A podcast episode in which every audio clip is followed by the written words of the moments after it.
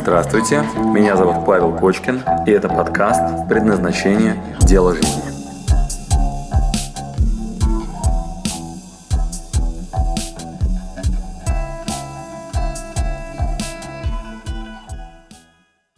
А, Я только что разговаривал с э, тетей Викой, я ее так называю, потому что нас так познакомили. А на самом деле она Виктория Соломоновна и работает в э, Московском психолого-педагогическом университете на кафедре одаренности. И там занимается одаренностью детей. И э, чему она меня уже научила, я с вами сегодня поделюсь, и это, это очень ценно. А, у кого есть дети? Значит, друзья, для вас будет очень ценным. Вот у меня сейчас двое, Платон и Соня, они там за соседней дверью. И Соньке сейчас почти 4, Платону 2. И э, моя супруга беременна третьим. И э, я внимательно слушаю сейчас э, тетю Вику, потому что она занимается одаренностью детей. И э, вам это будет полезно. Есть всего 6 типов одаренности. Значит, я вам сегодня расскажу. Давайте вот что обещаю вам сегодня рассказать, что она мне сегодня передала, очень интересно. Значит, первое, 6 типов одаренности. 6 типов одаренности. Второе, э, мотивация. Она сказала, Паша, вообще твоя задача, ты работаешь э, в поле смыслов, и мотивы бывают внешние и внутренние. И она мне так очень интересно все это проиллюстрировала. Настолько глубокий человек, я вам сейчас расскажу. А разница между внешним и внутренним мотивом для меня было открытие. Уж казалось бы, да, что тут такого-то сложного, внешние и внутренние мотивы. Вот, для меня было сегодня открытие. А, третье, она мне называла имена классических психологов, которые в двух лагерях находятся. А, одни из них э, за понятие смысла, а другие считают, что э, мы э, с вами во многом животные, в конце концов. Да? Вот. И это два воинствующих лагеря, которые друг другу доказывают разные вещи. А вам предстоит просто об этом знать, чтобы вы для себя примерили, какая из философия вам подходит. Ну и последнее, это история, история про наслаждение в моменте. Про наслаждение в моменте. Э, о том, что проектное управление не всегда является конечным, конечной стратегией. Возможно, я вам сегодня дам еще в конце стратегию Геша Майкла, но это уже может быть бонусом Геша Майкл, те, кто еще не знает о том. Вот, вот такие пять пунктов у меня для вас на сегодня. Значит, первое, шесть типов одаренности. А, ну да, значит, э, применительно к делу жизни. применительно к делу жизни. Э, каждый раз, когда вы ищите себя. А, напоминаю, что мы с вами собираем пирамидку, и чтобы у вас было, не было хаоса в голове, я вам нарисую такую пирамидку, которую вам предстоит э, помнить. Она вам позволит э, порядок в голове навести.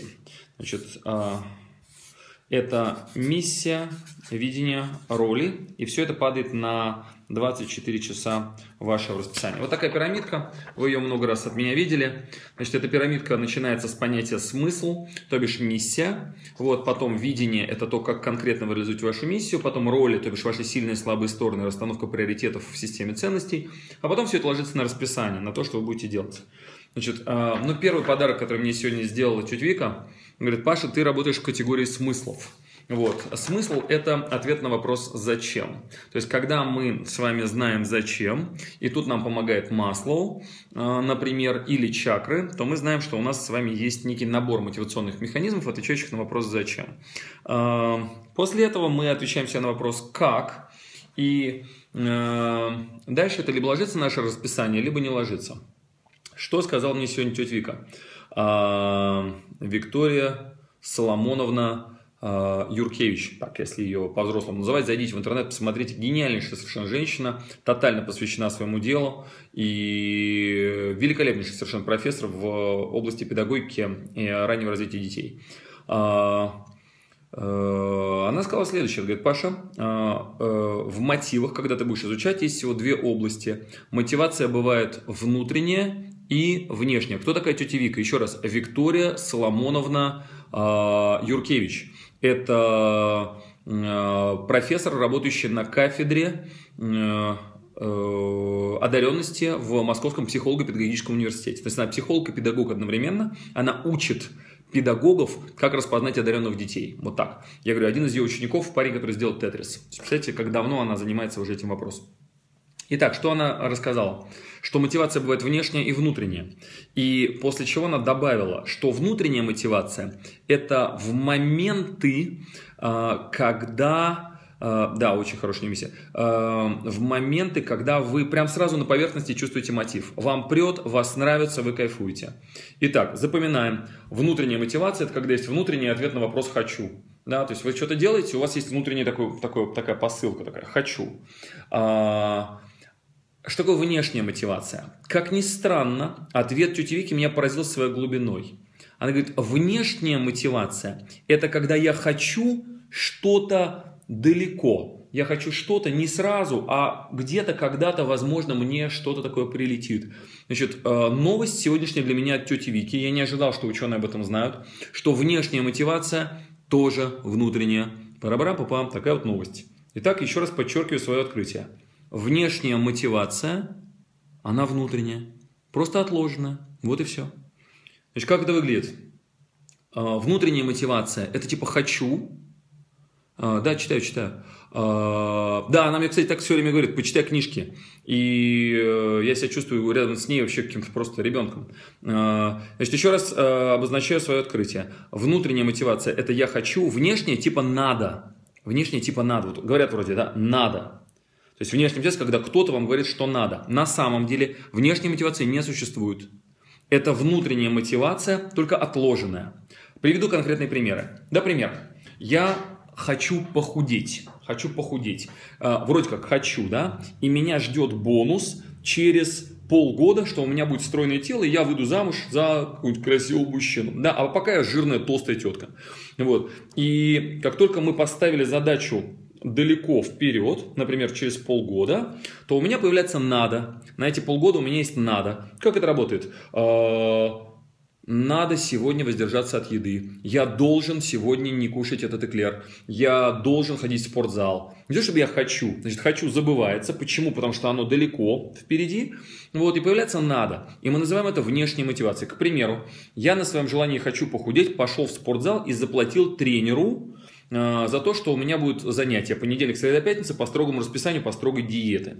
Вот, все. Тут же я забываю про свое «хочу» и пользуюсь внешней мотивацией. Какой? Мне звонит тренер и говорит, ну что, ты на занятие придешь, а про себя думаешь, ну, бабки заплатил, надо ходить. И появляется «надо». Вроде как внешняя мотивация. Итак, открытие на сегодня. Внешнюю мотивацию вы покупаете себе сами, потом забываете о том, что сами себе это организовали, и все ваши надо, обязан, должен и так далее, которые вы называете внешней мотивацией, это вами созданное себе на основе внутренней мотивации некое пролонгированное действие для удержания внимания к глубоко поставленным задачам, которые реализуются не сразу, а чуть позже. Вот и все. Вот такое у меня для вас сегодня открытие. Довольно-таки крутое, об отсутствии внешней мотивации. Вот такой постулат. Внешней мотивации не существует. Вы сами ее себе создали. Да? И э, э, что сказала тетя Вика? Что э, для того, чтобы мы с вами чувствовали себя реализованными, реально глубоко и реально, реально, ну, реально круто все. Значит, для того, чтобы мы с вами по жизни реализовались, надо найти баланс между внутренней мотивацией и внешней. Между внутренней мотивацией и внешней. Это что означает? Что если вы все время идете на внешней мотивации, то э, вы быстро выгорите. То есть, например, внешняя мотивация, мне нужны деньги, да, типа надо, должен зарабатывать деньги, должен платить за ипотеку. Вот, значит, если вы все время живете внешней мотивацией, то вы быстро выгораете. Если вы живете только внутренней мотивацией, то вы не способны делать долгосрочные задачи. То есть вот внутренняя такая поверхностная, да, то вы тогда в моменте вроде кайфуете, но долгосрочные цели не способны преследовать. Те, которые наоборот в другую сторону перекос, на внешней мотивации. Надо, обязан, должен, цель. У вас другая проблема. Невозможность осложнения жизнью. И что мне сказал Чутик? Паша, а, Вообще твоя задача о а, создании гармоничной личности сводится к балансу внешней и внутренней мотивации. Боже мой, как это оказалось интересно. Итак, открытие для меня сегодня, что человек гармонично себя чувствует и получает удовольствие от жизни в момент баланса внутренней и внешней мотивации. При этом внешнюю мотивацию он создал себе сам, и это не что иное, как отложенная внутренняя мотивация. Вот такая вот интересная наука. А, итак, это первое, чем я хотел с вами сегодня поделиться, то, что меня сильно впечатлило. Второе. Опять же таки, Виктория Соломоновна поделилась со мной очень интересно двумя лагерями психологов.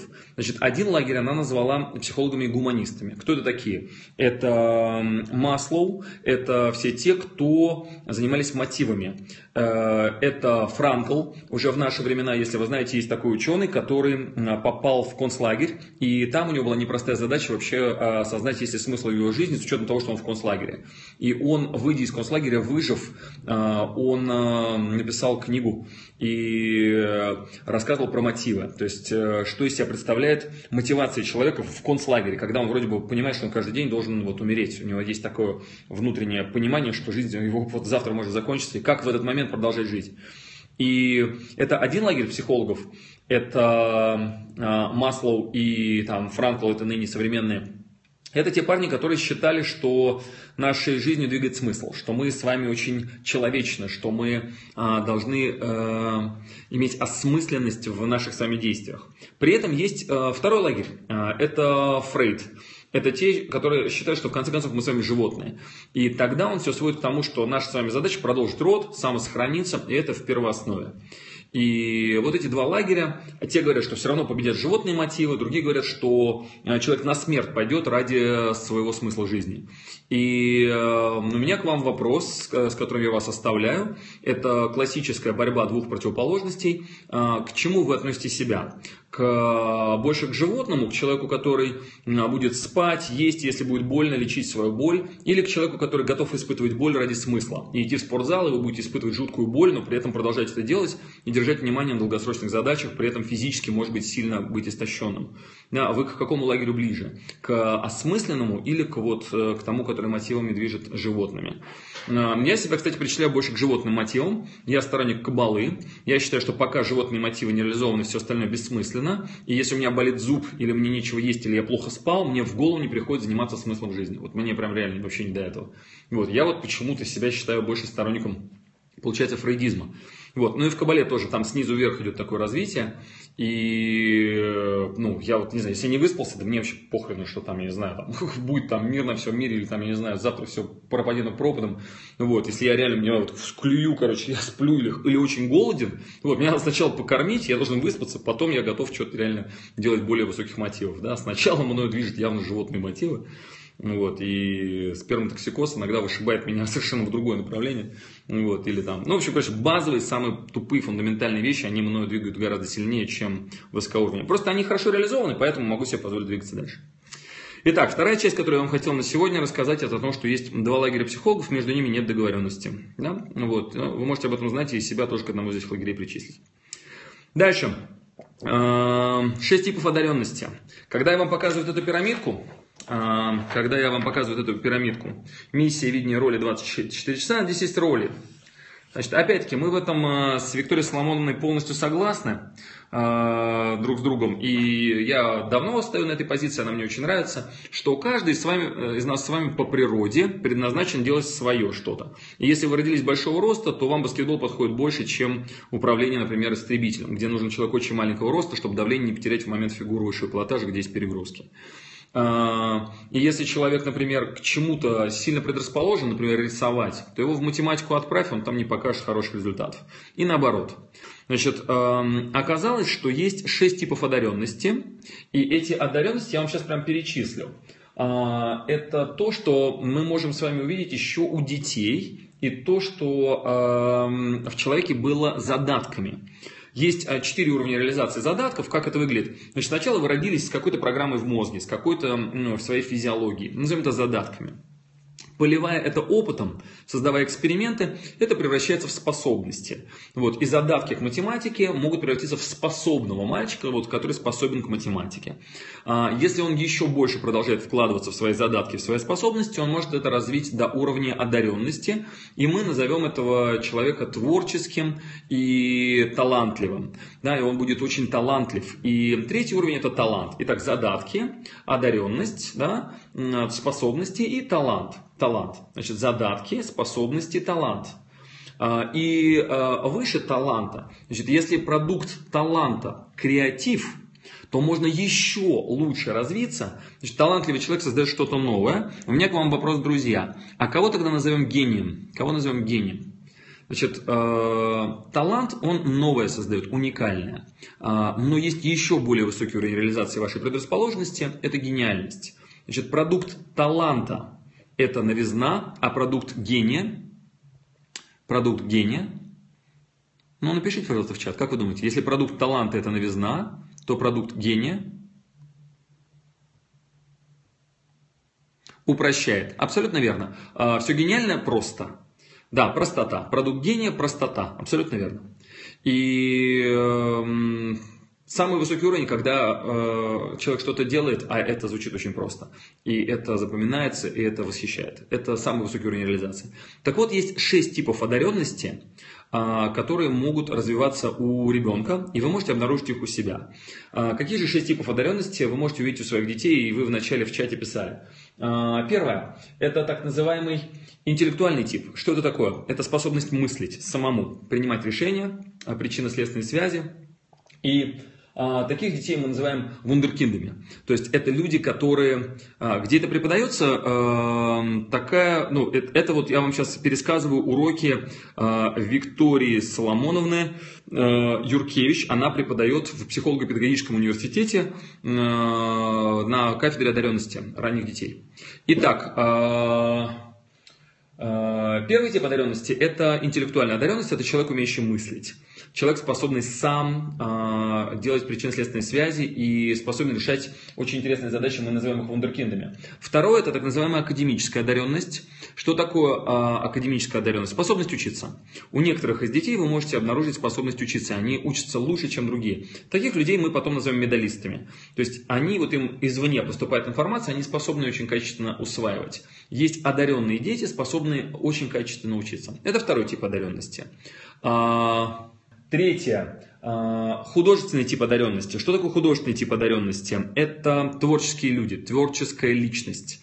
Что такое творческое? Это э, артист, это кино, скульптор, это танцор, музыкант и так далее. И предрасположенность к творчеству, творческая личность – это то, что позволяет э, нам сказать, что человек одарен в творческой личности, ну, вот в творческом потоке, да? Это третий уровень. А, третий вариант одаренности, третий тип. А, четвертый – это креативность. Это бунтари, способные отходить от правил и создавать что-то уникальное. Возможно, вы видели такое в детях, когда они нарушают правила. С ними обычно проблема в школе. Если вас все время а, призывали к порядку, и вы рвали шаблоны, и для вас не было авторитетом, то мы можем назвать вас одаренным с точки зрения креатива. То есть вы креативная личность, которая всегда будет создавать что-то новое. Очень сложно распознать таких людей, не, не любимчики в школе. И это люди, которые э, э, не поддаются контролю. То есть это те, кто особым образом видит мир, и это определенный уровень одаренности. С такими людьми им нужны определенного типа задачи. Но это тоже определенного типа одаренность, которую можно развивать. Ну и последние два, значит, а, социальная одаренность – это возможность создать группировку, а, навыки эмпатии, то бишь чувствования других людей. Это так называемые а, лидеры, которые способны харизмой своей увлечь толпу, организовать, запустить какой-то интересный процесс – такого, такого типа есть одаренность. И последнее – это спортивного типа одаренность. Но тут я думаю, что не надо останавливаться на этом долго. Люди с хорошими спортивными данными. Итак, в себе и в своих детях вы можете поискать шесть типов одаренности. Это ваши сильные стороны, и это самая общая классификация а, ярко выраженных талантов, ярко выраженной одаренности, вообще в каких направлениях можно искать себе применение. А, для себя, пожалуйста, примерьте. Итак, еще раз повторю. Интеллектуальная – раз, академическая – два, а, художественная – три, креативная – 4, социальная 5 и спортивная 6. Так, а, последнее, что я вам сегодня расскажу, вот, одну историю и а, возможно, Геша Майкла. Так история. А, когда я в прошлый раз вам показывал на доске, как я помогаю тем, кто приходит ко мне в гости, искать себя и какие этапы мы проходим, напоминаю, это Лось сценарий – это пока человек перекладывает ответственность на других и не способен принять решение. После принятия решения мы ищем мотивы, то есть ответ на вопрос «зачем мне двигаться дальше?». После этого мы прорисовываем полностью эту пирамидку через э, две атаки. Атака сверху, атака снизу. Значит, атака сверху – это пять времен предназначения, дальнее прошлое, прошлое, настоящее, будущее и ближайшее э, и дальнее будущее. И атака снизу через расписание. То есть смотрим, что я делаю по факту и э, как я буду это э, в жизни э, делать с удовольствием, продолжая делать то, что я делаю. Значит, это мы с вами обсуждали в прошлый раз, сейчас я повторяться не буду. Что сегодня? Сегодня простенькая история. Однажды ко мне звонит э, мой друг Миша Радуга, может быть, вы знаете, и предлагает встретиться. Я говорю, Мишка, говорю, буду очень рад увидеться. И мы с ним встречаемся, он садится напротив в кафе. Я говорю, Миш, говорю, как дела у тебя? Он говорит, Паша, просто супер. Я говорю, слушай, говорю, ну это редкий очень ответ. Миша, говорю, а как ты вот ну, в таком состоянии находишься, что просто супер? Он говорит, ты знаешь, раньше я постоянно ждал, что мне будет супер, после того, как я справлюсь с какой-то конкретной задачей. Парни, к вам сейчас обращаюсь. А, если у кого-то задача начать зарабатывать какую-то конкретную сумму денег, вот прям какую-то конкретную сумму, есть эта планочка, напишите, а, пожалуйста, а, цифру. Напишите, пожалуйста, цифру. Вот если есть цифра какая-то, вот, например, я хотел бы зарабатывать 2 миллиона рублей в месяц. Вот мне бы хотелось, да, вот я сейчас там один зарабатываю, мне хочется 2. У меня есть такая ближайшая вот, ну, там, задача. Вот, я помню, у меня была такая цифра, типа, там, 300 тысяч я хотел начать зарабатывать. Я помню, я заработал 100 долларов, мне казалось, типа, если я начну тысячу зарабатывать в месяц, это будет очень круто. Вот, потом 10 тысяч для меня была фантастика, вот, потом другая цифра. Напишите, пожалуйста, вашу цифру. Вот вы хотите заработать эту цифру в месяц. Значит, те, кто написали, те, кто написали, а, как вы думаете, друзья, что вас ждет после того, как вы наконец-таки начнете получать эту сумму в месяц. Как вы думаете, что вас ждет после? Значит, захочу еще больше, абсолютно верно, абсолютно верно. Вот спасибо вам огромное, здесь очень э, сильные люди собрались. Значит, после того, как вы достигнете этой планки, вот вы ставите себе 300 тысяч рублей в месяц, а сейчас пока зарабатываете 100. Вот, и вот вы пахали, пахали, пахали, очень напрягались, грустили, пот у вас салботек, вам было тяжело, и на вопрос, как у тебя дела, вы говорили, очень занят, много работы, мне бы 25 час, сейчас мне очень тяжело, но я иду к своей заветной мечте. Я хочу, чтобы у меня было 300 тысяч в месяц, или я очень хочу хочу выплатить ипотеку за квартиру. Или я очень хочу, короче, вот на отпуск денег накопить. Вот, и вот вы работали, работали, работали. И каждый раз, когда вас кто-то спрашивал, как у вас дела, вы говорили, блин, тяжело. Вот, и вдруг вы добрались и решили эту задачу. А, что дальше происходит? Миг наслаждения, очень короткий. А, вы прям так, ой, надо же. И вот у вас прям реально там полдня кайфа, вот, или может быть день-два. Вот. Но дальше, что происходит с мозгом? Вы естественным образом назначаете это нормой, и у вас в голове следующая задача, которая еще более сложная, чем та, которая была до этого. Вы ставите следующую планку.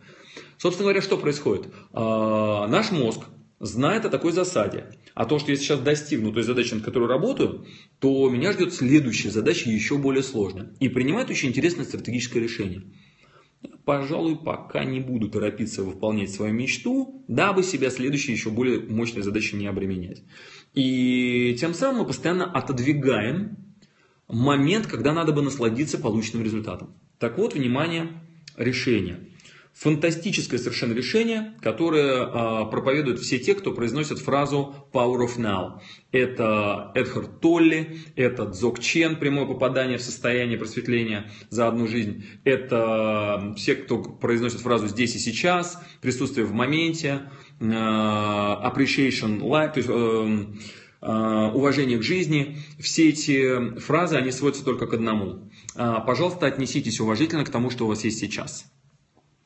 Всегда будет с кем сравнивать.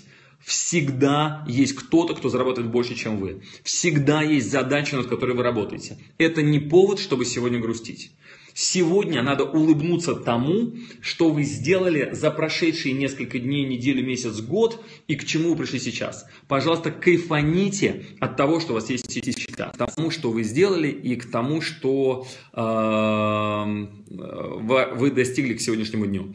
Э, ну, например, э, я езжу на, вот, ну, не скромно, наверное, да, вот, но я езжу на Porsche Cayenne. И каждый раз, когда, представляете, уже, наверное, ну, 6 э, лет или 7, э, я давным-давно забыл, как вы думаете, как я отношусь к своей машине, да, я вот подхожу к ней, и последний ремонт мне стоил что-то 140 тысяч рублей. Я подхожу и думаю, блин, дорого ремонт. И лампочка не горит. И вообще у меня машина 2004 года, старая, вот, и надо менять. И, блин, у меня скоро родится третий ребенок, а у нас стоят два сзади кресла, и у меня некуда сажать третьего. И как-то внутренне это выглядит так, блин, у меня проблема. Да? То есть я могу отнестись к этому событию, как у меня проблема реально. А, и ходить с нахмуренными бровями. А, ну, согласись, достаточно тупо. А, как выглядит нормальное вообще поведение в данном случае? Да ты, блин, кайфани от того, что у тебя классная, крутая тачка. Ну да, там есть разные нюансы. Всегда найдем с кем сравнить. Есть тачки поновее, покруче, подороже. Но у тебя тоже неплохая. Так ты цени, ты ее сам выбирал, ты ее сам ремонтируешь, сам на ней там катаешься, кайфуешь и так далее. Так, пожалуйста, не забывай о том, что у тебя крутая тачка. В следующий раз, когда вы вернетесь в свою любимую машину, а, пожалуйста, сядьте в кресло, потритесь жопой вот так в кресле, протрите значок, так сделайте чтобы он немножко запотел, протрите его, вот, и вспомните о том, что вы ее выбирали, вы ее хотели, вы ее купили и кайфуйте. Вот, это также задание и мне, да, не забывайте о том, что э, у меня есть э, любимая машина, которую я сам выбирал, вот, у меня есть любимая квартира, в которую я тоже долго бегал, лазил, искал, чтобы купить, потом был доволен тем, что купил, и э, все то же самое э, с э, вашим любимым человеком и детьми, когда они вас начинают все выбешивать, вы вспоминайте, кто их выбрал, и, пожалуйста, не забывайте наслаждаться тем, что у вас есть. А, ну или вернитесь в проектный подход, поставьте перед собой какую-нибудь серьезную задачу и парьтесь. И парьтесь, а когда, короче, справитесь, продолжайте ставить следующую задачу и опять парьтесь. Вот, и живите, живите, живите, живите до тех пор, пока ваше время не закончится, вот, и умрите в конце концов с мыслью о том, что, типа, твою мать, были еще задачи, которые я сделать не успел. Вот, тоже вариант. То есть, никто вас не, никогда не сподвигнет в одну из этих стратегий жизни. А, просто оказалось, что для того, чтобы кайфовать, нет необходимости а, дожидаться, пока исполнится следующая задача, которую вы перед собой поставили. А, более того, ваша продуктивность в моменте, если вы будете уважительно относиться к своей жизни, к тому, что у вас есть сейчас, становится выше. То есть планирование, оно не отменяет вашей высокой продуктивности. А вот состояние, из которого вы это делаете, а, когда у вас хорошее настроение, улыбка на лице, когда вы уважительно относитесь к тому, что у вас есть, и в этом состоянии способны сохранять продуктивность, вот это высший пилотаж в управлении собой. Последнее, что я вам подарю сегодня, а, это то, что я делаю сейчас прямо для вас. Последнее, что я подарю сегодня, это то, что я делаю прямо сейчас для вас. Совсем недавно мы были у э, такого мастера, зовут его Геша Майкл Роуч. Геша Майкл. Вот, если кто-то знает, э, поставьте, пожалуйста, Геша. Напишите слово Геша. Если вы знаете вообще, что это такое. Если нет, найдите в интернете Геша Майкл Роуч. Этот дядька когда-то жил в Америке и до э, третьего курса учился на отлично и был просто медалистом очень таким, знаете, прям ярым э, учеником хорошим. Да, Геша, ну вот смотрите, есть люди, которые знают очень хорошо. Значит, э, Геша э, интересен тем, что он... Э, учась в институте, вдруг ни с того ни сего столкнулся с такой ужасной проблемой. А, мама э, его заболела раком, и он понял, что она скоро умрет. И в течение следующего месяца она умерла, и он а, потерял всю свою мотивацию к дальнейшей учебе. После этого он а, взял академ и ничего лучше не придумал, как уехать в Индию. Нашел там тибетский монастырь и остался там, внимание, на следующие 25 лет. А, выучив санскрит, тибетский, и 25 лет изучал тибетские науки и навыки тибетского отдавания. А, спустя 25 лет он сдал а, экзамены, что-то типа доктора буддийских наук, у них это звание называется Геше, и э, его преподаватель задал ему такой вопрос, а откуда ты родом? Он сказал, из Америки. А какая у тебя там система ценностей? Он сказал, у нас там все про деньги. А, и тогда мастер ему сказал, послушай, дружище, тебе задание. Он говорит, как это? Я вроде бы все сдал, я уже на верхней планке. Он говорит, нет, так как ты вот, ну, не из наших краев, э, тебе специальное задание. А, вернись, пожалуйста, к себе на родину и заработай там Деньги. Если я правильно тебя понимаю, в твоей системе ценностей, там, откуда ты родом, э, реализованный человек тот, у которого деньги есть. Да, он говорит, сколько надо денег, чтобы люди считали тебя реализованным? Он говорит, ну вот миллион долларов. Если я миллионер, то это э, признание в нашей стране. Э, он говорит, ну вот хорошо, значит, езжай туда и в алмазном бизнесе заработай деньги. Э, Геша сказал, вы что, с ума сошли? Там, я там 25 лет назад вообще только был в Америке и думал там о деньгах. Он сказал, вот тебе задание, иди примени теперь текущие навыки в Америке. Дядька вернулся в Америку и в алмазном бизнесе, будучи сильно коррумпированным, да, как лотос распускается из грязи, создал шедевр, который генерировал а, миллиард оборота и продал этот бизнес еще через какое-то время а, Уоррен Баффету. И после этого теперь ездит с лекциями по миру и рассказывает о том, как можно тибетское отдавание применить применить к миру. Значит, Геша Майкл э, всю свою науку завернул в четыре шага. Это последнее, что я вам сегодня расскажу, и после этого мы с вами, друзья, на сегодня прощаемся. Э, более того, я вам скажу так. В нашей команде все сейчас используют эту, правильно, Майкл Роуч, абсолютно верно. Значит, э, в нашей команде мы сейчас все используем эту стратегию, я использую тоже эту стратегию, и мы стали зарабатывать гораздо больше. Значит, как эта стратегия работает? Только после этого, кстати, после того, как я узнал, что мы стали зарабатывать больше после посещения его мастер-классов, вот, я сам к нему пошел, потому что он был в Москве. Итак, рассказываю четыре шага, в которые он завернул всю свою тибетскую науку. Очень простые. Шаг номер один, запоминайте. Шаг номер один. А, вакансии есть, конечно. Значит, шаг номер один. Первое. Понять, что ты хочешь и сформулировать в одном предложении. Вы можете любой запрос, над которым сейчас работаете, сформулировать в одном предложении. Ну, например, хочу выйти замуж, хочу заработать 300 тысяч рублей, хочу найти любимое дело, в нем реализоваться, хочу сделать так, чтобы пятница вечером перестала быть лучшим днем в моем календаре. Да? Вот, хочу, чтобы у меня все дни в моем календаре начинались с ярких эмоций и желания работать. Да? И там желание красиво жить, и чтобы я был, был, чувствовал себя сильно реализованным. Все, сформулировали одной строчкой свое Э, свой запрос. Итак, действие первое, ваш запрос. Второе. Э, найди другого человека, которому нужно то же самое, что и тебе.